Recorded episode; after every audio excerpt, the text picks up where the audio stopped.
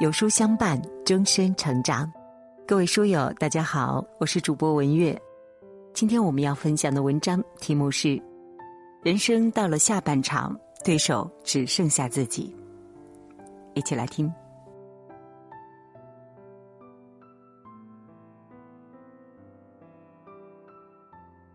人生的上半场是为了战胜别人，人生的下半场是为了战胜自己。人生的上半场，我们披荆斩棘，过五关斩六将，一路豪情万丈，光芒四射。人生的下半场，我们忽然开始变得孤独，周围的对手越来越少，蓦然回首，竟然发现我们唯一的对手竟是自己。决定你人生下半场能否继续辉煌的，是看你能不能战胜自己。一。战胜自己的傲慢。什么叫傲慢呢？当一个人无法掩盖自己愚蠢的时候，便是傲慢。但凡稍有成绩的人，都会因此而变得傲慢。傲慢是人的基本属性，傲慢也是人的七宗罪里之首。绝大多数人之所以快乐，并不是因为自己的富有、聪明、漂亮而快乐。而是因为自己以为比别人更富有、更聪明、更漂亮而快乐，因此人心里有一种基本属性，喜欢给自己制造优越感。我们经常看到这种场景：很多人一张口就把自己摆上了一个优越的位置，滔滔不绝的讲很多他了不起之处，然后一边俯视你，一边给你讲大道理。其实呢，他们不是想启示你。而是在享受自己的优越感，这就是傲慢的基本表现。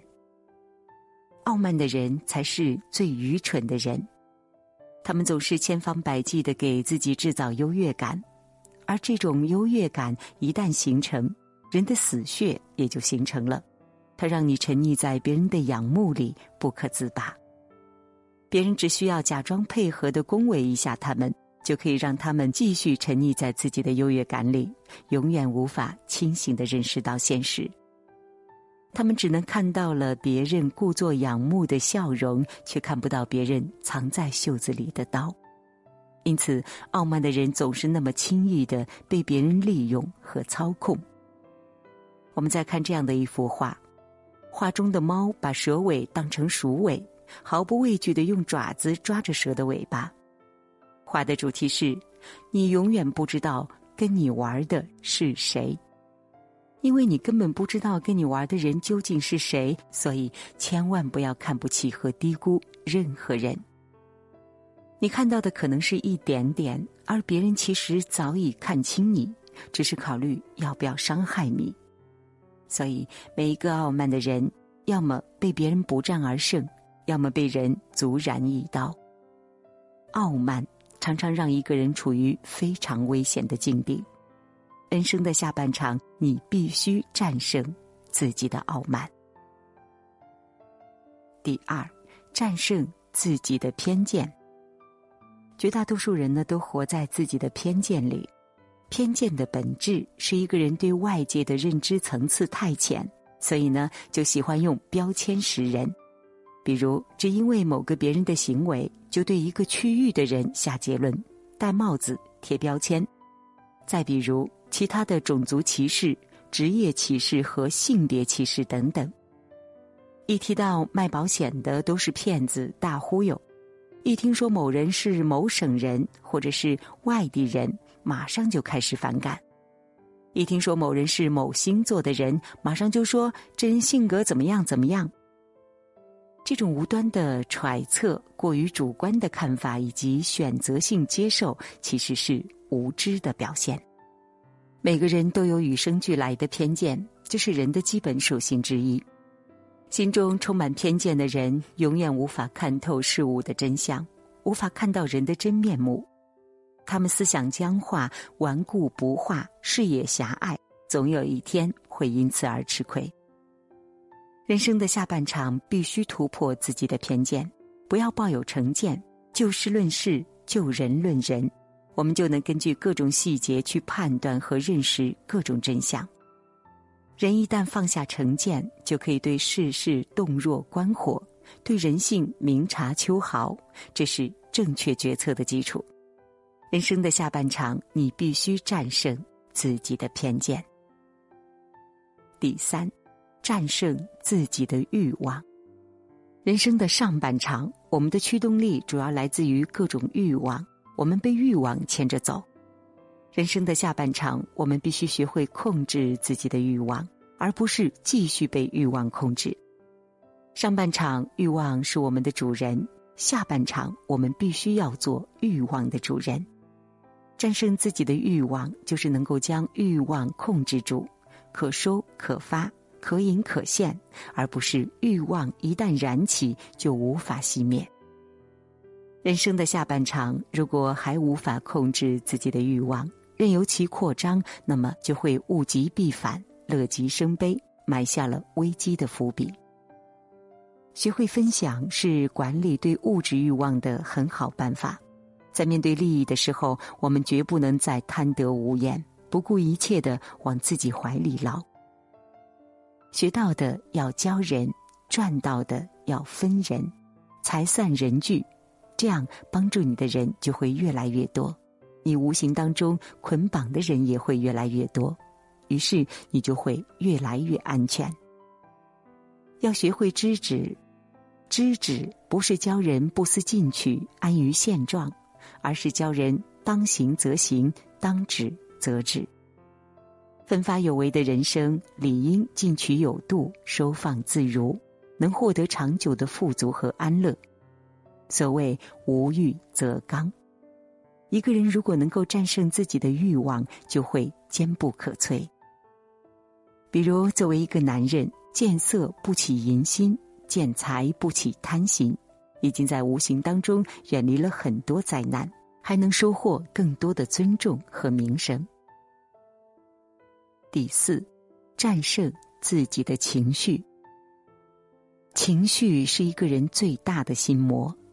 拿破仑说过：“一个能控制住不良情绪的人，远比一个能够拿下一座城池的人更强大。”脾气人人都有，拿得出来是本能，压得下去。才是本领。请记住一句话：人在愤怒的那一个瞬间，智商几乎等于零，杀伤力接近一百。一个成熟的人遇到问题的第一个想法，不是去发火，而是为什么会这样？我应该怎么做才能解决问题？或者对方为什么会这么做呢？他的根本出发点是什么？这里是否有我没想到的地方？或者我怎么才能够让他意识到问题？学会收敛自己激烈的情绪，是成熟的人必备的能力，也是一个人最重要的涵养。人生的下半场，我们必须打败这个心魔，就像控制自己的欲望一样。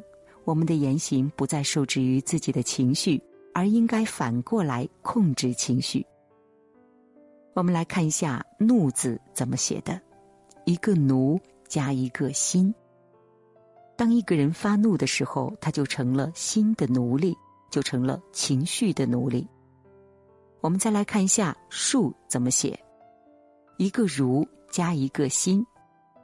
善于宽恕，才能心情如意；宽恕别人，也是在宽恕自己。生活已经很难，为何我们还要互相为难呢？人生的下半场，我们需要明白一个道理：有时放过别人，就是放过自己。第五，战胜自己的格局。人生的上半场，无论你实现了多大的成就，如果你想在下半场继续有所突破，只有一个突破口，那就是要提升自己的格局。人生的上半场，我们往往都在既定的秩序里运转，我们形成了固定的思路和行为，这就是一个人的格局。当然，我们也取得了一定的成就，但是恰恰是这些成就限制了我们的思路和行为，从而限制了我们的格局。比如做产品的人，往往只会思考怎么把产品做得更好，很少去考虑是不是可以做渠道。做渠道的人呢？往往更善于优化渠道，很少去考虑是不是可以做平台。从产品思维到渠道思维，再到平台思维，这就是一个人格局的升级。格局的升级其实就是一个人整体层次的提升，因此它往往也是以上四种因素共同作用的结果。它是一种综合效应。当一个人能够战胜自己的傲慢、偏见、欲望和情绪的时候，自然就会战胜自己的格局。其实呢，人生就像是生活的囚徒，现实是巨大的枷锁，世界是巨大的牢笼。无论我们怎么挣脱，都是无处可逃的。因此，人生的下半场，我们都在为自由而战。人生追求自由的唯一方式，就是把人生当成一场修行。最好的修行方式是红尘练心，最好的道场就是。红尘俗世，把你俗世里遇到的每一件俗事、每一个俗人当成你修行的工具。我们遇到的每一份痛苦，都是为了渡我们的。终于发现，自由不在外界，自由就在自己的内心里。